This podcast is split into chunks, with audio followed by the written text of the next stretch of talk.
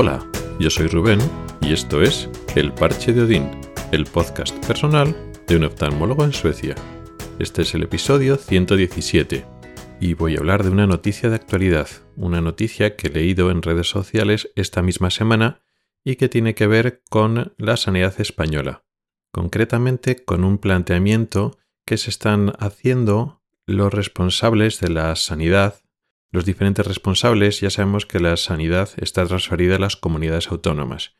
Y entonces, en una reunión del Consejo Interterritorial, que abordan las principales cuestiones, los principales problemas que tiene la sanidad pública en España, pues se planteó como posibilidad, no es algo que ya esté decidido, pero se planteó la posibilidad de cambiar el sistema MIR, los contratos y los requisitos y las exigencias que tienen que cumplir los trabajadores que entran en este sistema de formación, de manera que se puede solucionar o paliar en gran medida el problema de, abro comillas, falta de médicos que hay en España, cierro comillas.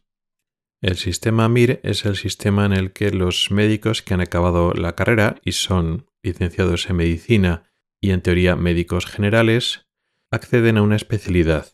Los médicos, cuando acaban la carrera, realmente no pueden ejercer, no pueden trabajar como médicos en labor asistencial, asistiendo a pacientes, por lo menos en el sistema público y realmente en la sanidad privada no sé cómo están las cosas, pero yo creo que ya de forma cercana, un médico según acaba sus seis años de carrera no puede trabajar como médico como tal. Tiene que realizar una especialidad y lo que antes se llamaba médico general o médico de cabecera es una especialidad más que es la medicina de atención primaria y comunitaria. Con lo cual en la práctica, los años posteriores de formación MIR, formación de esa especialidad, son obligatorios si un médico quiere ejercer como médico. Si tú acabas medicina y quieres dedicarte a otras cosas, a la docencia, a la investigación, a otras carreras, con lo cual tu título de licenciado superior en medicina te sirve, pues no te hace falta. Pero si quieres dedicarte a lo que es medicina, a ejercer la medicina, tienes que hacer una especialidad sí o sí.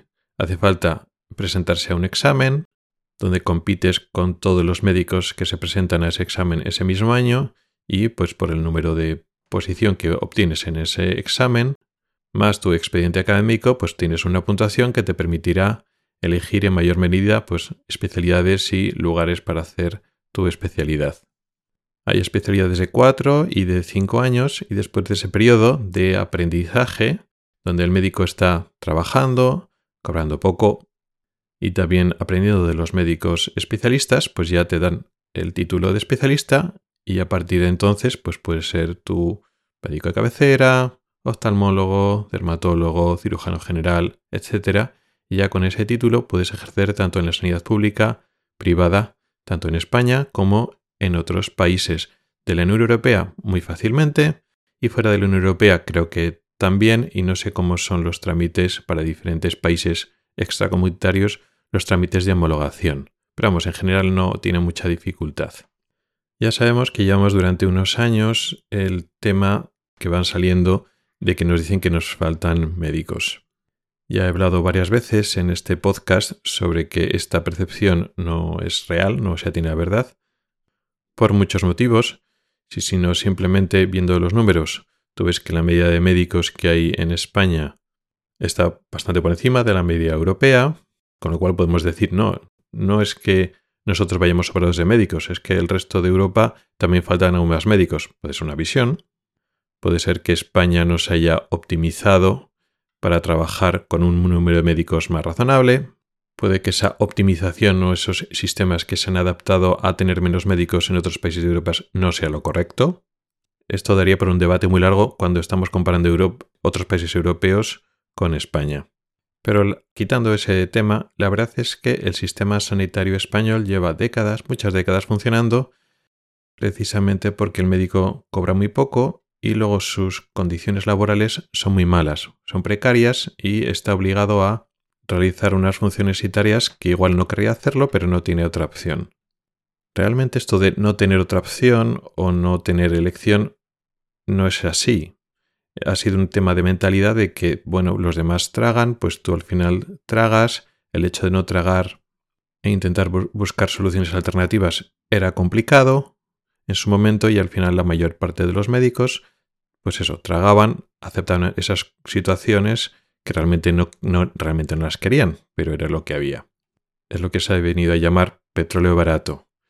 Gran parte del éxito del sistema sanitario español ha sido porque estos trabajadores altamente cualificados no había que pagarles bien, no había que pagarles de acuerdo a su cualificación y a su nivel de responsabilidad, y además a nivel de horario, de guardias, se les podía obligar a trabajar en condiciones, en situaciones, en turnos, en tiempo, en guardias, de una manera que no era enteramente voluntaria. Sí que es voluntario en el sentido de que nadie te pone una pistola en la cabeza, pero si no aceptas esas condiciones no puedes ejercer estos últimos años las cosas han cambiado, los médicos se han empezado a empoderar un poquito y darse cuenta que no tienen que tragar con esas condiciones que no son buenas para ellos, y entonces el sistema sanitario, los diferentes sistemas sanitarios de cada comunidad autónoma, que funcionan todos más o menos igual, o sea, tratando mal a los médicos, han empezado a flaquear. Entonces se quejan de que hay falta de médicos. Y no es cierto. Los médicos están, pero no quieren tragar con la situación actual. En una situación quizás peor todavía están los médicos MIR, los médicos que todavía no han conseguido esa especialidad, sino que están en esos cuatro o cinco años de formación. Como he dicho antes, si no haces esa especialidad, no puedes ejercer en España. Y una vez te has metido en esos, en esos años de formación, cobras muy poco, haces más guardias. Y hay otras situaciones que no son agradables, no son las óptimas, no son las adecuadas, y a veces ni siquiera son lo más seguro para el paciente, pero las situaciones son lo que hay. Quiere decir que el MIR está aún peor tratado que el médico especialista. ¿Qué pasa? Bueno, la gente se lo toma que son esos cuatro o cinco años, se acaba y a partir de entonces va a cobrar más o no, porque esto a veces no ocurre así, y tiene más libertad. Que luego después la gente la aprovecha o no la aproveche, pero ya con tu título de especialista debajo del brazo, ya te puedes ir a otra comunidad autónoma que te ofrezca mejores condiciones y mejor sueldo, o incluso como es lo que he hecho yo, y están haciendo cada vez más gente, miles y miles de médicos, con su título de especialista debajo del brazo, se van a otros países a trabajar, sobre todo países europeos, porque lo tenemos muy fácil. El título eh, de especialista español se homologa automáticamente, solo es un tema de idioma. Además, los especialistas españoles en general estamos muy bien formados en comparación con otros países europeos, con lo cual, pues si tenemos dificultades en otros sitios no es por un tema de formación o por un tema de competencia, sino por un tema de cultural o de hacer las cosas de forma diferente. Bien, pues la noticia viene a decir que, claro, está muy bien tener agarrados a los MIR, son esos cuatro o cinco años que se, que se aprovechan los sistemas sanitarios para cubrir urgencias y para cubrir consultas, y en fin, cubrir el trabajo a, muy, a un precio muy barato, mientras que los especialistas ya no los tienen tan agarrados. Bueno, pues la idea es prolongar de forma obligatoria, no es algo voluntario, sino prolongar, digamos, el contrato MIR de tal forma que dure 7 u 8 años. 7 u 8 años para las especialidades de 3 y 8 años para las especialidades de 4. O sea, duplicarlo.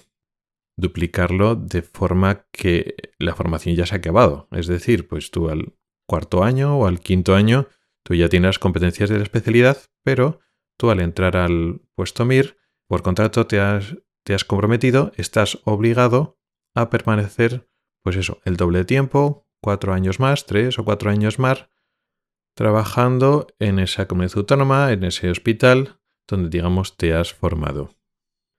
Así es una forma de, al duplicar en la práctica el número de personas que no se puede ir, que no puede decir irse a otro sitio, que no puede decir que no a las condiciones de trabajo que le presentan cuando ya tiene la formación correcta, pero por contrato tiene que estar, pues eso, el doble de años.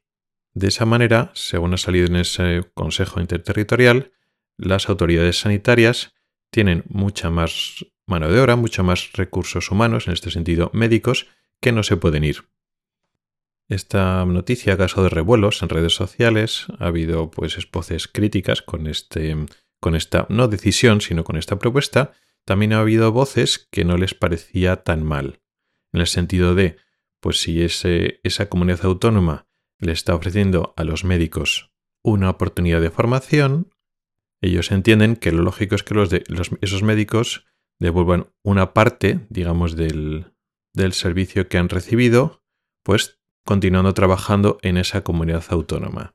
Y en definitiva, si vemos a España como de forma más global, pues evitando o retrasando la fuga de médicos, porque por contrato tiene que quedarse. Pues la idea es, te hemos formado unos años, lo lógico es que no los lo devuelvas trabajando unos años aquí, antes de que, digamos, tengas la libertad o la capacidad de luego decidir quedarte o irte. ¿Y tú qué opinas? Lógicamente el sector médico reacciona en contra porque es un recorte a sus capacidades o a su libertad, si lo queremos ver así, pero teniendo en cuenta que el sistema sanitario está en crisis, el global en español, aunque no hay un solo sistema, porque cada unidad tiene el suyo, todos estos sistemas adolecen del mismo problema.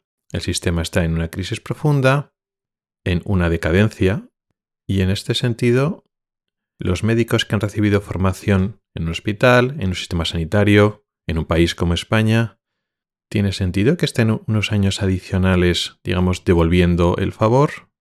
¿Trabajando para mantener el sistema que les ha estado formando y dando esas capacidades, esas competencias de especialista?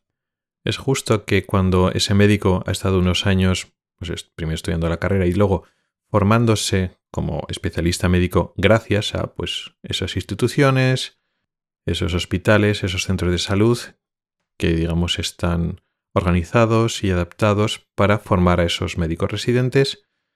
¿Tiene sentido que una vez ya están formados y tienen esas competencias se vayan y ofrezcan esas competencias, esa capacidad de hacer que el sistema sanitario funcione, que lo ofrezcan a otros países? ¿Es justo que se queden unos años? Yo, por ejemplo, cuando me fui ya llevaba muchos años trabajando en España. Yo tengo otro perfil, pero este otro perfil de médico especialista recién acabado que con su título decida, no, pues ahora me voy, ¿es justo para el sistema sanitario español? Polémicas aparte de que los médicos no, no quieran. ¿Tiene sentido esta proposición, esta propuesta para que, digamos, durante unos años más devuelvan lo que les ha dado el sistema sanitario, estando unos años más colaborando para que se mantenga este sistema sanitario?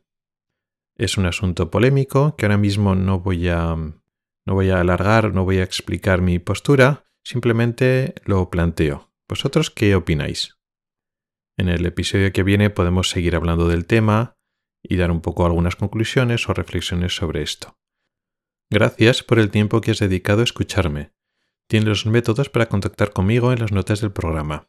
Tanto por correo electrónico como por redes sociales o en el grupo de Telegram me puedes contar tus opiniones, tu postura sobre este tema. El próximo día recogemos las opiniones y las ponemos en común. Nos oímos la próxima semana. Hasta el próximo episodio.